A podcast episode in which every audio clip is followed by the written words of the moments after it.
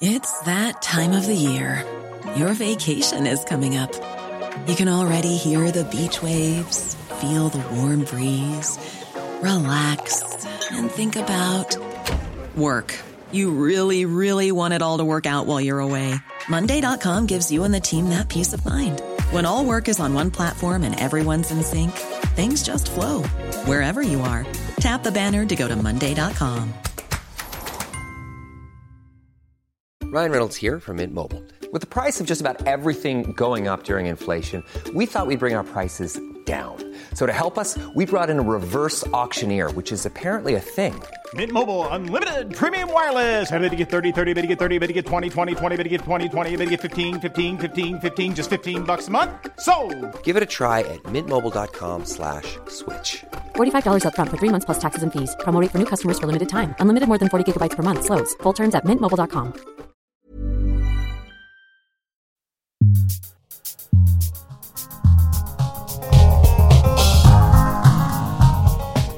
Bonjour, ici Émilie Nicolas et bienvenue à Détour. C'est aujourd'hui le dernier épisode de l'année 2023. Merci beaucoup pour votre écoute tout au long de l'année. Euh, on va terminer en beauté avec Aurélie Langto, qui est doctorante en droit à l'Université McGill et chroniqueuse au devoir. C'est un, c'est un hasard comme ça, Aurélie, hein? T'es aussi chroniqueuse au devoir. ça, ça va bien? Ça va très bien, et toi? Oui, ça fait vraiment plaisir que tu sois, que tu sois avec nous aujourd'hui. On va discuter ensemble de deux sujets qui ont fait beaucoup parler euh, cette année, essayer d'avoir une perspective plus large sur l'affaire. Premièrement, on va revenir sur l'actualité climatique parce que c'est aussi ta spécialité dans, dans le devoir, comme des chroniqueuses sur, le, sur les enjeux environnementaux.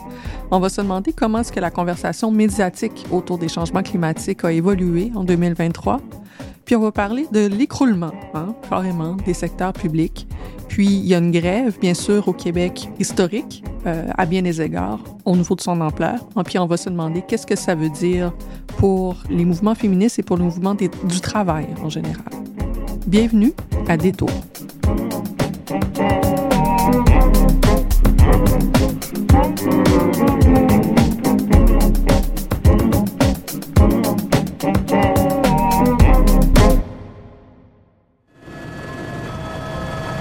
Yeah, go, go, go, go, go, go, go. Go, go. Non, non, non, on vire de bas, on vire de bas. Je pense surtout à mon, à mon garçon. Là, puis là, dans 5, 10 ans, 15 ans, 20 ans, ça va être quoi avec les feux de forêt? On va probablement frapper un mur bientôt.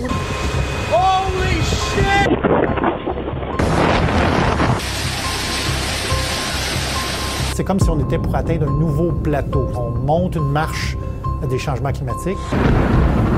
Une mère nature impitoyable aura soufflé le chaud et le froid sur l'été 2023.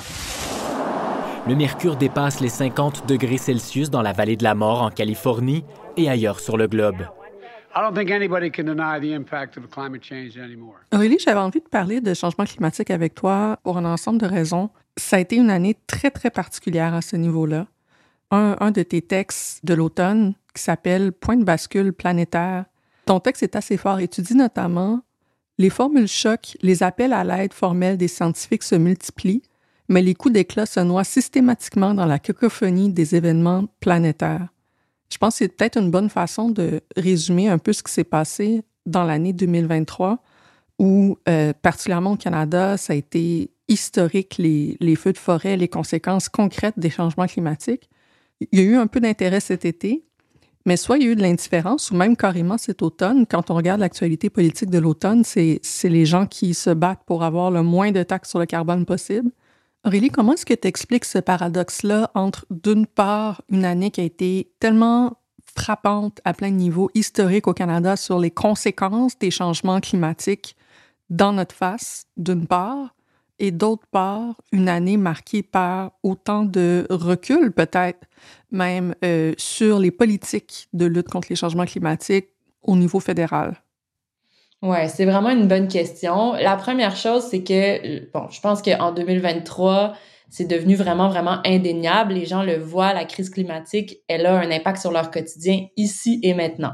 Ce n'est pas hypothétique, ce n'est pas dans un futur rapproché, c'est vraiment très concret. Et puis si c'est pas parce que euh, les gens subissent les conséquences de, phénomènes météo extrêmes, euh, ou de ou vraiment de catastrophes euh, environnementales.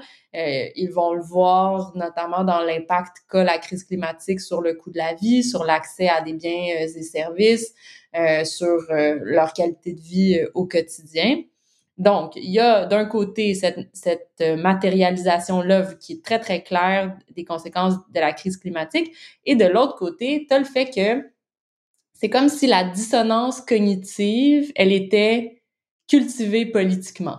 C'est-à-dire qu'on on dit souvent que, euh, et plus particulièrement la droite politique, euh, va être inactive sur les questions de changement climatique, qu'elle n'en fera pas assez. Moi, je pense au contraire que la droite politique, la droite conservatrice, a un agenda très interventionniste pour continuer à cultiver cette, euh, cet écart-là entre l'expérience que les gens font et les solutions euh, politique qu'on propose pour faire face à la crise C'est ça que tu veux dire par dissonance cognitive, c'est cet écart-là entre les, solutions et le problème. Absolument, c'est que les gens, les, les gens, euh, dans le langage populaire, on dirait que les gens se font gaslight constamment à vivre les conséquences euh, des changements climatiques ici et maintenant et à devoir se contenter de solutions politiques qui sont médiocres ou alors on va volontairement cultiver une animosité et un ressentiment à l'égard des politiques d'action euh, climatique. On le voit très clairement en ce moment avec la guerre que les conservateurs euh, mènent à la taxe carbone. On va essayer de blâmer tous les mots sur le dos euh, de la taxe carbone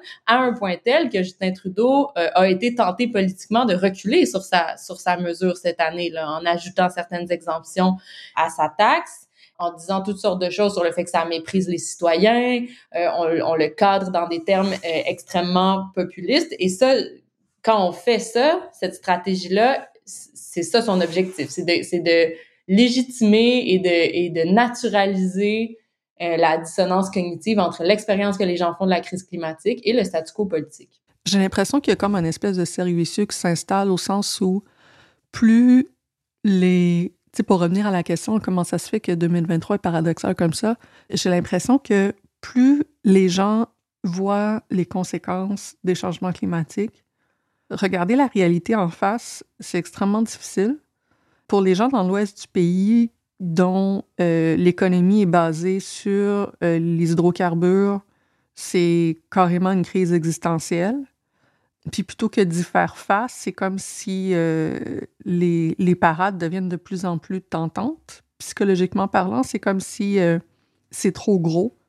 Puis euh, parce que ça fragilise de faire face à une crise aussi intense, c'est de plus en plus tentant de refuser le changement ou d'avoir de la réticence au changement politique ou de vouloir protéger les meubles qui nous restent c'est comme si plus les gens sont euh, fragilisés par les changements climatiques, moins les gens ont la capacité politique de souhaiter des actions communes courageuses qui pourraient nous sortir du problème. Ben absolument, mais en même temps, à ça, j'ai envie de dire que c'est normal parce que mm-hmm. on place les gens face à la nécessité d'agir et donc de faire certains sacrifices, de, de, se placer dans une situation qui serait inconfortable. Ouais on peut penser de manière très évidente à euh, la transition des emplois dans, dans l'industrie des hydrocarbures ou simplement les, les, les, incitatifs à, à, à, ne plus utiliser la voiture à essence, tout ça.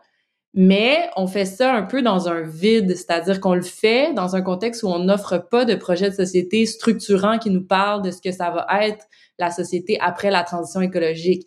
Euh, essentiellement, on demande aux gens euh, d'accepter des politiques à la pièce qui demandent, qui misent avant tout sur les efforts individuels ou les, les contraintes individuelles. Mm-hmm. Puis je, je suis pas du tout en train de dire que dans la transition écologique, il y aura jamais de sacrifice à faire. Moi, je pense qu'il va y en avoir. Le problème, c'est qu'ici, on demande aux gens de les faire sans offrir une contrepartie de solidarité sociale. Donc, on, on leur propose pas plus de filet social, on leur propose pas euh, d'amélioration de, la qualité de vie, on leur propose pas, on leur montre pas nécessairement euh, à quel point est-ce qu'ils pourraient bénéficier d'une société euh, qui est plus euh, durable écologiquement. On leur demande juste de faire des sacrifices. Et dans ce contexte-là, moi, je, je, je, la comprends cette réticence-là. Puis je, c'est pas c'est pas seulement une posture de d'empathie humaine qui viserait à, légitimer l'inaction ou le statu quo. C'est vraiment pas ça. C'est juste de dire il n'y a pas de projet politique structurant qui nous est proposé. Donc, évidemment que c'est très difficile de susciter l'adhésion des gens à euh, une série de mesures éparses dont on peut douter de l'efficacité. Toi, en tant que, que, journaliste qui écrit sur ces enjeux-là semaine après semaine, c'est quoi le plus gros défi que tu vois pour faire de la, de la communication publique sur la question du changement climatique, puis essayer de sensibiliser les gens et ou les acteurs politiques? Ouais, ben tu sais, je pense que ça, ça, ça revient un peu à cette idée que on, on, est à court de formules choc. Là. Mm. Euh, puis moi, souvent, le, le, modèle auquel je me je, je, renvoie pour ça, c'est Antonio Guterres, secrétaire général des Nations Unies, qui rivalise de formules euh, très imagées, euh, très évocatrices pour parler de l'urgence climatique. Là, il avait eu cette formule euh, formidable sur la, la fenêtre qui se referme sur l'humanité. Mm-hmm. Des formules euh, tout à fait adossées à la science par ailleurs, mais qui ont une, une portée symbolique forte. Et ça ne, ça capte l'imaginaire, l'attention médiatique pendant un cycle de nouvelles, puis après c'est pas mal terminé.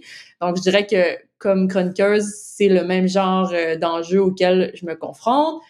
On lit souvent ou on entend souvent le fait que ah oh non mais tu sais faut faut pas faire peur au monde. Faut, faut prendre les gens par la main. Bon, je veux bien, là, mais à un moment donné, il faut, il, faut nommer le caractère existentiel de la menace qui pèse sur nous ici et maintenant. Puis moi, je, je pense sincèrement que au stade où on en est, le problème n'en est pas un de sensibilisation. Euh, le problème n'est pas la connaissance des enjeux. Le problème, c'est la traduction politique de ces enjeux-là, tout simplement. Puis, tu sais, je pense que comme personnes qui s'expriment dans l'espace public, on a bien sûr ce rôle-là à, jouer, de, de, relayer les faits, de relayer la science, euh, de relayer les possibilités d'avenir aussi. Qu'est-ce que ça pourrait être un, des solutions pour le futur? Euh, sauf que on n'est plus du tout dans une ère de sensibilisation. On est dans une ère d'action. Puis à un moment donné, je pense que les gens qui n'ont pas pu être convaincus jusqu'à maintenant, on n'a plus le temps d'essayer de les convaincre. Il va juste falloir passer à l'action.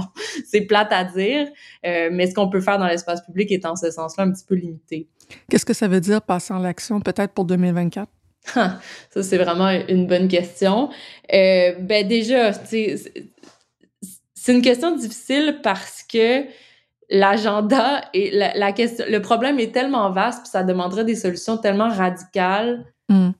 à mon sens, que c'est difficile de dire je souhaite l'avènement d'une telle de telle politique publique. J'aurais beaucoup de misère à identifier une chose à faire sur le court terme qui ne nécessiterait pas un changement de cap drastique par rapport euh, aux courants politiques qui sont euh, à l'œuvre en ce moment, autant au niveau provincial que fédéral c'est plate hein, comme réponse, mais c'est ça. non, mais c'est non, mais c'est important. On l'a vu dans les derniers mois particulièrement. Le fédéralisme canadien est en train d'imploser d'une manière que c'est assez tranquille au Québec en ce moment, même comparé à ce qui se passe dans d'autres provinces sur la question notamment des changements climatiques, ce que Daniel Smith fait en Alberta, ce que Scott Moe fait en Saskatchewan. On est vraiment dans, dans une résistance à des niveaux qu'on n'a pas vu euh, souvent, même de, de, de, menacer de refuser de, de collecter euh, mm. des taxes euh, pour le gouvernement fédéral parce qu'on ne veut pas les payer, parce qu'on trouve que c'est injuste. Le, niveau de rhétorique qui est employé pour résister aux politiques climatiques du Canada et, et la figure de Stephen Guilbeault, ce qu'il représente, euh, dans l'Ouest canadien comme essentiellement euh, élite du plateau Mont-Royal déconnectée mm-hmm. des réalités euh, du Canada rural, si je peux caricaturer comme ça. ça atteint des, des niveaux de, de, crise politique. J'ai l'impression que c'est notre...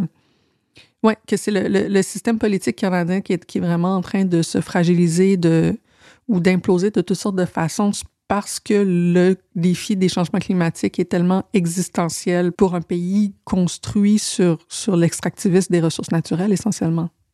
Ben oui, absolument. Hein. La, la, blague, c'est souvent ça. Le Canada, c'est pas, pas un pays, c'est trois compagnies pétrolières dans un grand manteau, là. ouais. Des fois, c'est des fois, c'est pétrolière, des fois, c'est minière, des fois, c'est ouais, télécom. les deux. Disons, euh, Ça des- dépend. ouais, c'est ça.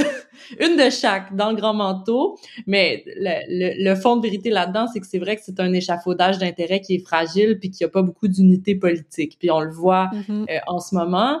euh, parce que autant la figure de Stephen Guilbeault, d'un côté, peut représenter euh, ce- cet épouvantail-là euh, pour les intérêts et les économies pétrolières, autant de l'autre côté, Stephen Guilbeault représente aussi la version la plus euh, déprimante de l'échec du mouvement écolo mainstream, c'est-à-dire Stephen Guilbeault avant tout, euh, c'était un, militant environnemental qui avait une posture qui était ferme euh, dans ses jeunes années et puis qui s'est ramassé à se féliciter d'avoir négocié des, des petites miettes de gains à la COP28 avec une armée de représentants de, de l'industrie pétrolière. là. On imagine difficilement une figure plus cynique, à mon avis. C'est important ça pour que les gens l'entendent parce que en tout cas moi je travaille beaucoup à- plus euh, du côté anglophone puis on entend j'entends la critique de Stephen Guilbeault par, par la droite mais la, la critique de Stephen Guilbeault par, par la gauche on l'entend plus au Québec mais je pense qu'il y a beaucoup de gens qui qui sont pas au courant de, de ce que ça représente euh, de, de passer d'un côté activiste à, à, à, à ministre libéral et la déception que ça, que ça cause aussi à certaines personnes en fait les deux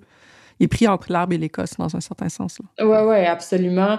Euh, mais ce qui est au- ce qui est, ce qui se trouve entre l'arbre et l'écorce, c'est du cynisme à mon avis, parce que puis je je- j'entends les, gens qui disent que oui, mais ils vont aller de changer la machine de l'intérieur, etc., euh, conjugué avec des intérêts qui sont euh, euh, vraiment très en opposition euh, d'un océan euh, à l'autre et avec la conscience du mouvement écologique, tout ça. Évidemment que c'est pas évident, mais je pense que quand même, au long de son mandat, il a posé des gestes de, renonciation qui sont absolument, absolument déprimants, tout, en ayant assez peu de assez peu de pouvoir au sein du gouvernement parce qu'on sait très bien comment l'épouvantail euh, de la transition hors des hydrocarbures fait paniquer les gens dans l'ouest du pays.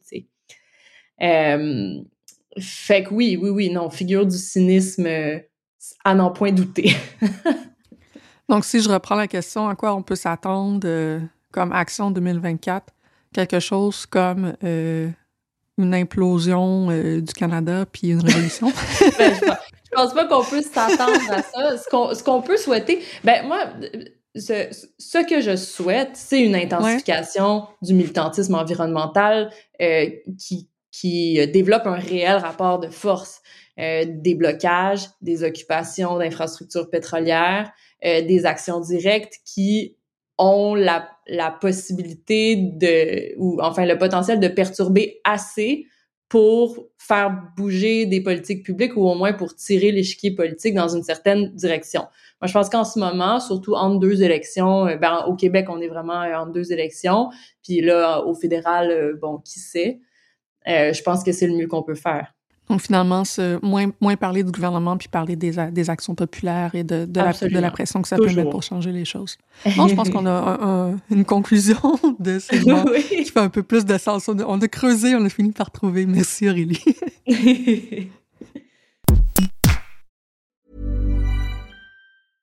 Hey, I'm Ryan Reynolds. At Mint Mobile, we like to do the opposite of what Big Wireless does. They charge you a lot, we charge you a little. So naturally, when they announced they'd be raising their prices due to inflation, we decided to deflate our prices due to not hating you.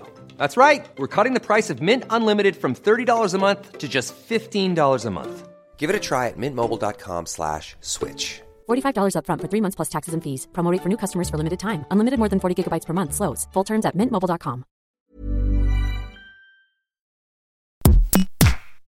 Aurélie, à détour, on aime prendre un moment, toujours entre nos deux segments, pour souligner quelque chose qui a attiré notre attention dans les dernières semaines. C'est la fin de l'année. Qu'est-ce que tu aimerais qu'on retienne pour euh, la fin de 2023? Alors, bon, euh, c'est sûr que là, mon sujet, il est un peu à l'abri des grands titres, euh, mais on apprenait, bon... C'est on- bien parfait. Oui, oui, c'est ça. C'est un peu ça l'idée. C'est, c'est un peu plus niché, mais en même temps, je trouve que c'est une question qui est emblématique euh, de tellement de choses euh, des, de l'époque dans laquelle on vit, mais bon, euh, aujourd'hui, bon, 21 décembre, on apprenait que le Québec, le gouvernement du Québec a décidé de, de prolonger au-delà du 31 décembre 2023 son entente avec le gouvernement fédéral qui lui permet de euh, détenir des personnes non citoyennes dans les prisons provinciales pour le compte de l'Agence des services frontaliers du Canada. Alors là, si on fait une petite mise en contexte là-dessus, euh, au mois de juin 2023, le gouvernement du Québec a annoncé qu'il arrêterait de faire ça. Donc là, faut bien comprendre. Il s'agit ici de détenir des personnes non citoyennes qui n'ont été accusées d'aucun crime, qui se retrouvent simplement en situation irrégulière sur le territoire du Canada et qui ont été euh, détenues pour des fins administratives par les agents des services frontaliers du Canada. Et depuis longtemps, le Québec permettait que l'on détienne ces personnes-là dans les prisons provinciales. Et là, en juin 2023, on avait promis qu'on cesserait de le faire parce que ça suscite quand même euh, des, Mhm. des, des questions assez importantes sur le fait de mettre dans des établissements de détention des personnes qui n'ont pas été accusées d'un crime et aussi qui se retrouvent en prison alors qu'ils échappent aux garanties constitutionnelles offertes aux personnes qui sont détenues pour une infraction criminelle. Parce que quand tu es détenu pour des fins administratives, t'as pas du tout euh, le- les, les mêmes droits. En fait, le- la durée de ta détention est arbitraire. Elle peut être prolongée euh, de manière euh, pratiquement indéterminée. C'est beaucoup plus difficile euh, de faire un suivi sur les conditions de détention de ces personnes-là, alors qu'on le sait qu'elles sont extrêmement problématiques. Pour donner un ordre de grandeur, là, en 2015 et 2020, qui sont les chiffres les plus à jour, il y a à peu près 2000 des 8000 personnes interceptées par la SFC qui ont été détenues dans des, déta- dans des établissements correctionnels provinciaux, ce qui est quand même euh, beaucoup. C'est pas mal, oui. Donc, c'est vraiment pas euh, une bonne nouvelle. Puis je trouve que ça en dit long sur la manière dont on traite les personnes non citoyennes et les, les personnes en situation irrégulière sur le territoire euh, du Canada. Tu nous as partagé énormément d'informations. Merci pour, euh, pour cette description-là du dossier où tu as raison. Il y a plusieurs personnes qui n'ont pas suivi cet enjeu-là. C'est comme si du moment, euh, en particulier euh, du moment qu'on a fermé, entre guillemets, fermé le chemin Roxham, c'est comme si les gens ont commencé à regarder ailleurs, alors que la question de la, de la détention puis des personnes migrantes ne s'est pas arrêtée et qui continuent à avoir des enjeux de droits humains assez urgents.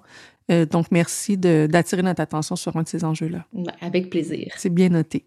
Toi, Émilie, qu'est-ce que tu aimerais qu'on garde en tête en 2023? Écoute, c'est peut-être pas pour 2023, mais pour le mois de décembre, on a un nouveau fasciste au pouvoir quand même. Mhm. faudrait, faudrait le nommer. Euh, son nom, c'est Javier Milei, qui c'est le nouveau président d'Argentine qui est entré en fonction le 10 décembre dernier. C'est un gars qui vient d'abord de, de l'extrême droite, euh, mais de l'extrême droite aussi libertarienne et qui est une personnalité euh, médiatique qui avait été très, très populiste euh, en, en Argentine depuis des années. Il vient de prendre le pouvoir. Déjà, depuis les quelques jours qu'il est au pouvoir, il a aboli euh, la moitié euh, des ministères à peu près euh, présents en Argentine. Il annonce toutes sortes de mesures pour essentiellement détruire l'État argentin comme libertarien. Et aussi, j'utilise le mot fasciste parce que euh, il, a- il annonce euh, des méthodes répressives très, très, très fortes pour euh, toutes les personnes qui voudraient aller euh, manifester contre ces actions en même temps. Et j'utilise pas ce mot-là à la légère vu euh, le passé politique récent dans un paquet de pays de cette région-là de l'Amérique latine, mais c'est là où on s'enligne en termes de répression politique en plus. J'ai l'impression que cette nouvelle-là a pas fait assez le, les manchettes juste parce qu'il y a peut-être une overdose de de, nouvelles choquantes sur toutes sortes de dossiers en actualité internationale ces temps-ci. Puis c'est décembre, puis je sais pas trop pourquoi, mais c'est lourd d'avoir quelqu'un qui fait passer euh, Donald Trump euh, pour en modérer. Mélie, notre, notre nouveau coucou déjanté à, surveiller. Mhm, absolument. Puis surtout dans un contexte où l'Argentine euh, a subi dans les années 2000 coup sur coup des, des, des politiques d'austérité puis des réformes néolibérales qui étaient déjà très, très intenses. Euh, c'est, euh, ça doit être assez euh, angoissant d'être un citoyen en Argentine aujourd'hui. Bien noté. Toutes les portes du complexe G, où se trouvent les bureaux du ministère de l'Éducation, sont encore bloquées mercredi matin. par les enseignants de la FAE à leur 20e journée de grève. On n'a pas pu entrer, malheureusement, mais bon, on est solidaires.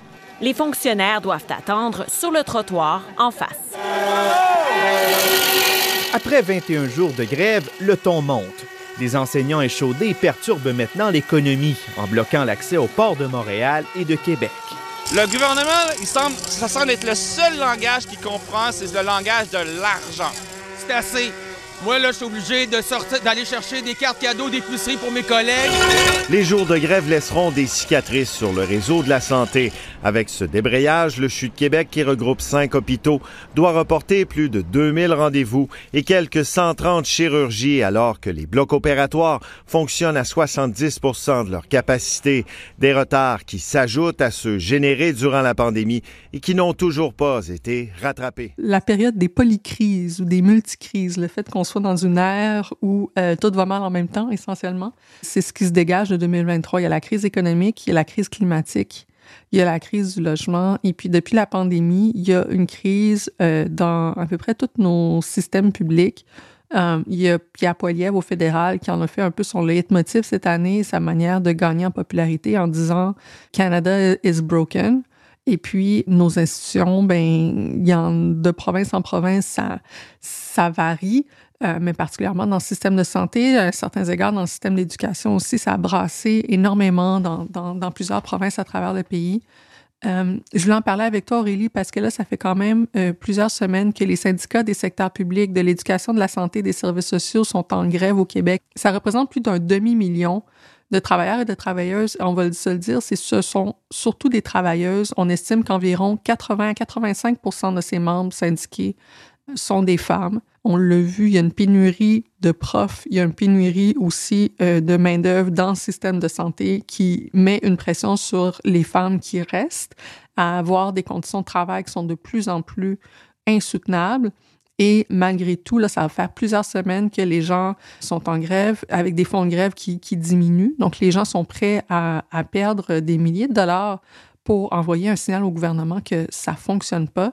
C'est vraiment historique ce qui se passe en ce moment au Québec. Oui, c'est historique, mais c'est pas surprenant.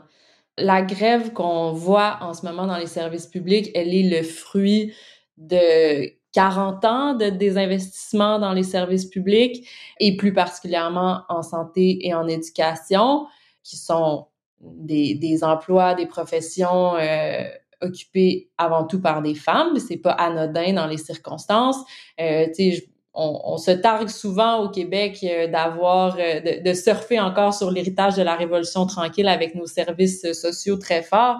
Mais la réalité, c'est que, euh, bon, dès l'aube des années 80, cet héritage-là a été lentement dilapidé. Les écoles publiques, à toute fin pratique, tombent en ruine. Les conditions de travail dans les écoles, au primaire, au secondaire, sont absolument déplorables. On estime aujourd'hui que c'est un prof sur deux qui va abandonner la profession dans les cinq premières années de pratique du métier, ce qui est quand même considérable et qui explique en large part euh, la pénurie d'enseignants et d'enseignantes. Euh, durant la pandémie, on s'est rendu compte de la fragilité de nos services. On a épuisé le personnel, notamment le personnel de la santé. On leur demandait de faire l'impossible avec presque rien sont ressortis de là dans un état d'épuisement et de, et de colère assez considérable. Même chose dans les écoles, ça a été une période extrêmement difficile. Et là, je pense que ce à quoi on assiste, c'est, c'est, un, c'est vraiment un ras-le-bol. C'est-à-dire, hey, là, ça va faire. On a enlevé toute la chair qu'il était possible d'enlever autour de l'os, puis là, on essaye de casser l'os. Puis on, on, la grève et le mouvement qu'on voit en ce moment, c'est le reflet exact de ça je t'écoute puis euh, je suis comme j'ai besoin de reprendre mon souffle parce que il y a tellement de, de tellement de nommer différents problèmes. C'est difficile d'entendre tout ça puis de pas euh, de pas avoir l'impression que tout va extrêmement mal.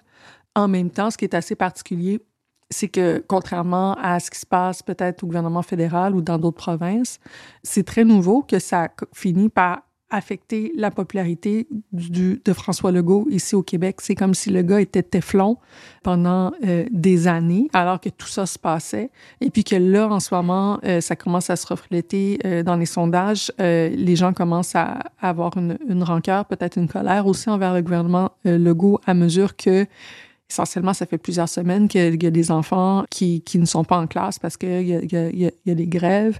Et puis, euh, le système, en fait, l'école publique en ce moment ne, ne, fonctionne pas d'un un niveau où il n'avait pas, pas fonctionné depuis la pandémie. Qu'est-ce qui, qu'est-ce qui explique pour toi que c'est en 2023 ou à la fin de 2023 que cette pression-là sur les institutions publiques finit par avoir un coût politique pour le gouvernement provincial? C'est vraiment une bonne question. C'est difficile d'avoir la réponse. Moi, j'ai une théorie. Je pense que François Legault est arrivé au bout de son aura de la pandémie. C'est-à-dire que pendant la pandémie, c'était l'état d'urgence, la vie démocratique était complètement gelée. Il y avait à, à toute fin pratique pas de débat euh, parlementaire euh, substantiel. On ne parlait que de la pandémie. Il pouvait se permettre toute l'arrogance qu'il voulait il pouvait être autoritaire, il pouvait, euh, sais, même qu'il y avait toute sa mise en scène dans sa façon de gouverner autour de je suis un bon père de famille qui, euh, en point de presse, dit bonjour tout le monde puis vous explique ce que vous allez faire dans les prochaines semaines. En situation d'urgence, les gens se posaient pas trop de questions. Puis je pense que là, il continue d'appliquer ce modus operandi politique-là. Puis là, ben, dans un contexte où les, les oppositions sont craquées, puis ont quelque chose à dire, puis où il faut euh, renouveler les conventions collectives du secteur public, ça ne passe pas. Puis autant François Legault était capable de marquer des points sur les questions identitaires, mm. autant je pense que sur les questions qui touchent aux conditions de vie des gens, sa déconnexion est, est très visible aux yeux de beaucoup de gens. Euh, puis là, comme tu disais, les, les enfants sont pas à l'école. C'est pas, pas très pratique. Je pense qu'il y a bien des gens que ça met pas de bonne humeur. Mais lui, pendant ce temps-là, il ne change pas de ton. Il continue, il se mêle des négociations avec le secteur public euh, publiquement, ce qui, ce qui, est assez notable dans l'histoire des négociations du secteur public. D'habitude, les premiers ministres, lorsque le Conseil du Trésor est en train de négocier avec les employés du, du secteur public, la tradition, c'est beaucoup plus que le premier ministre commente pas trop. François Legault, lui, il s'est pas gêné de commentaires sur bon, les grévistes, ça suffit, rentrer dans le travail. Puis ça aussi, je pense que les gens le remarquent puis ils aiment pas ça.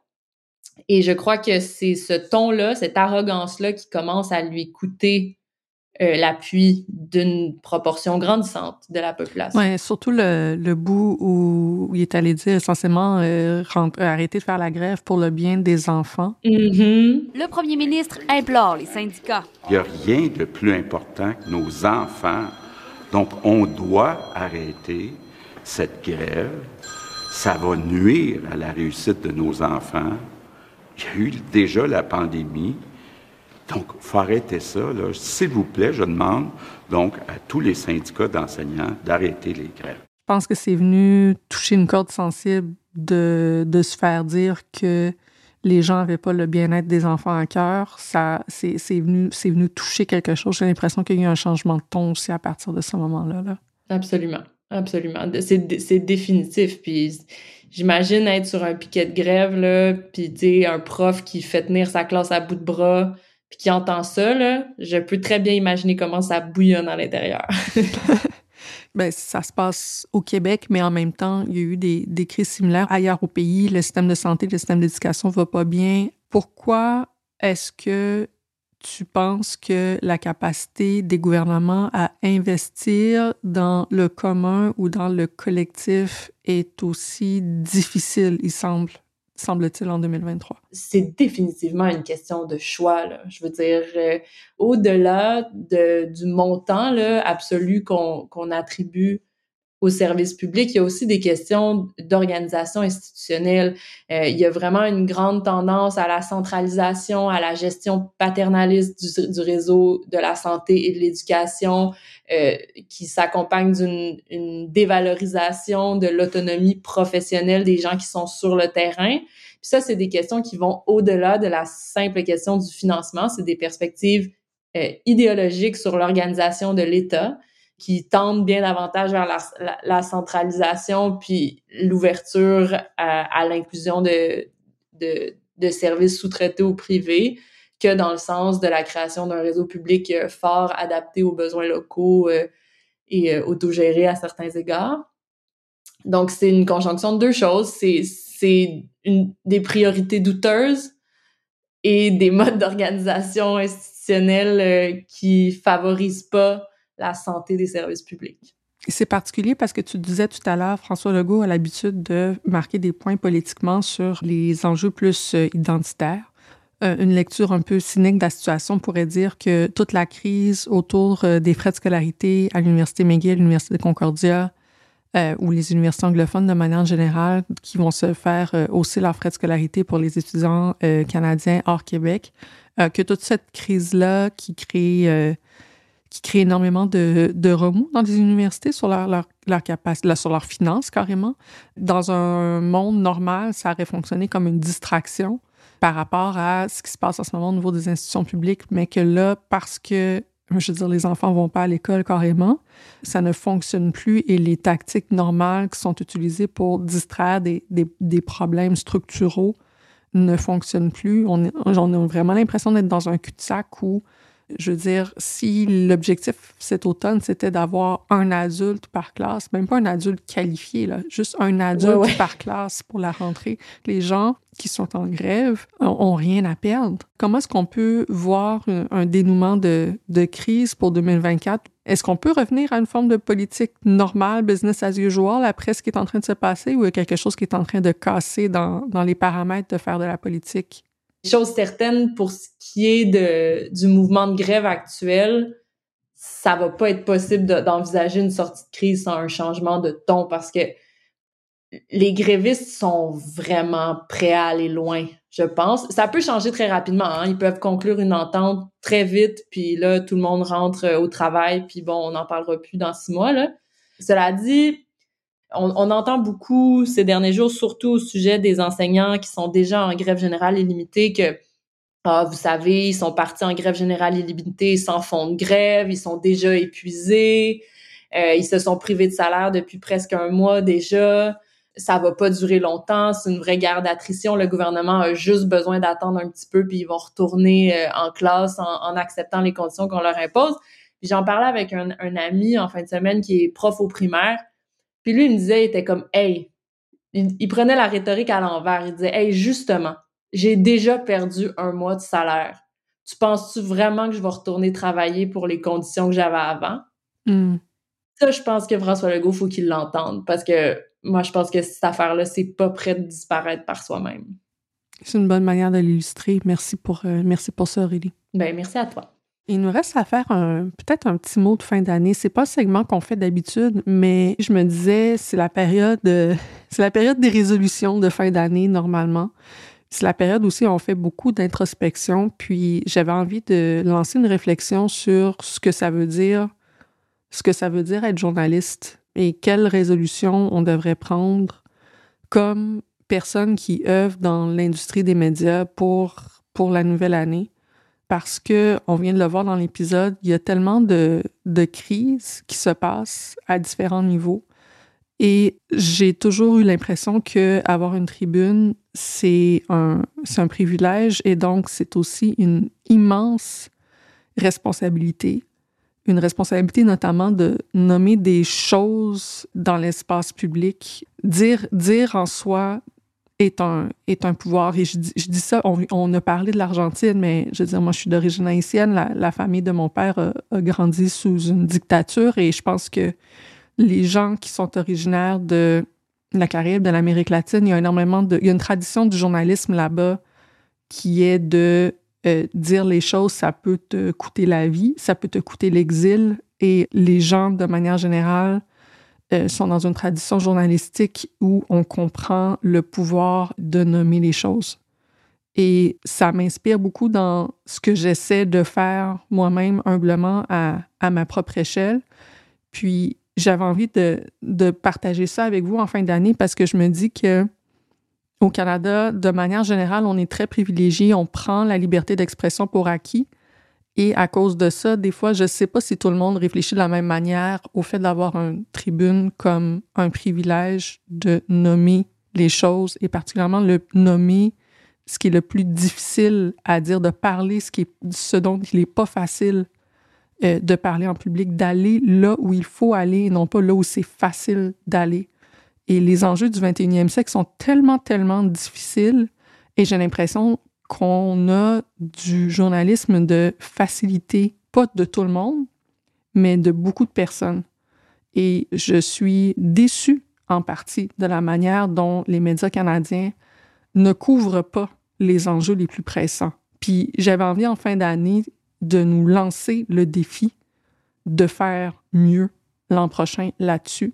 Il y a une crise de confiance envers les médias pour une ensemble de raisons, mais notamment, je pense, parce que il y a des enjeux structuraux, on sait, qui fait que c'est difficile de faire mieux, mais il y a aussi une, part de, volonté individuelle de se lever le matin en disant non, aujourd'hui, je vais faire le choix du courage, je vais faire le choix de la responsabilité et je vais faire le mieux que je peux avec ma tribune. J'avais envie de terminer la ligne là-dessus. Toi, pour toi, euh, Aurélie, le journalisme, euh, ça veut dire quoi? ben, j'aime beaucoup ce plaidoyer pour un journalisme courageux. Euh, ça me plaît bien. Je suis d'accord avec tout ce que tu dis. Euh, moi, je pense aussi qu'il faut se, se, donner les moyens de ce courage-là. Mm-hmm. euh, dans le milieu du journalisme aussi, c'est vrai à l'échelle du pays, mais c'est certainement vrai au Québec aussi. On traverse une crise euh, majeure des moyens de production dans les médias. Mm-hmm. La production d'un journalisme de qualité, qui est donc aussi, incidemment, un journalisme courageux, elle est plus... Euh, elle est plus précaire que jamais. Et, et je pense qu'il faut se donner les moyens de soutenir euh, du travail de journalisme rigoureux, en profondeur, euh, dans un écosystème médiatique diversifié et que c'est comme ça qu'on va pouvoir rebâtir la confiance du public envers les médias traditionnels.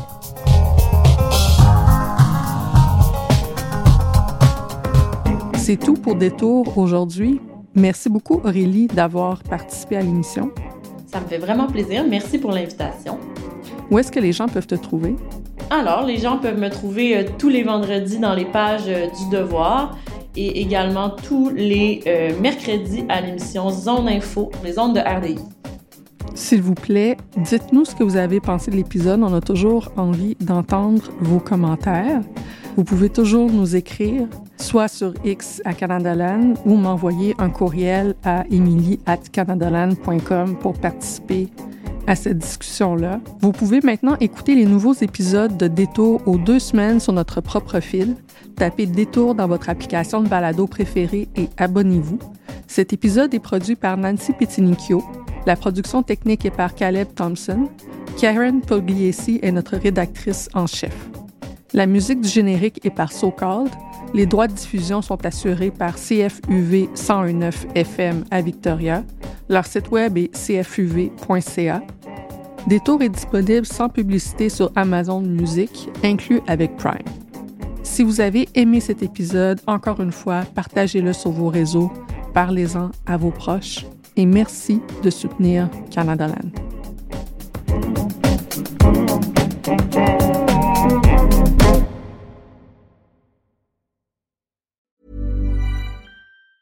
Hey, it's Danny Pellegrino from Everything Iconic.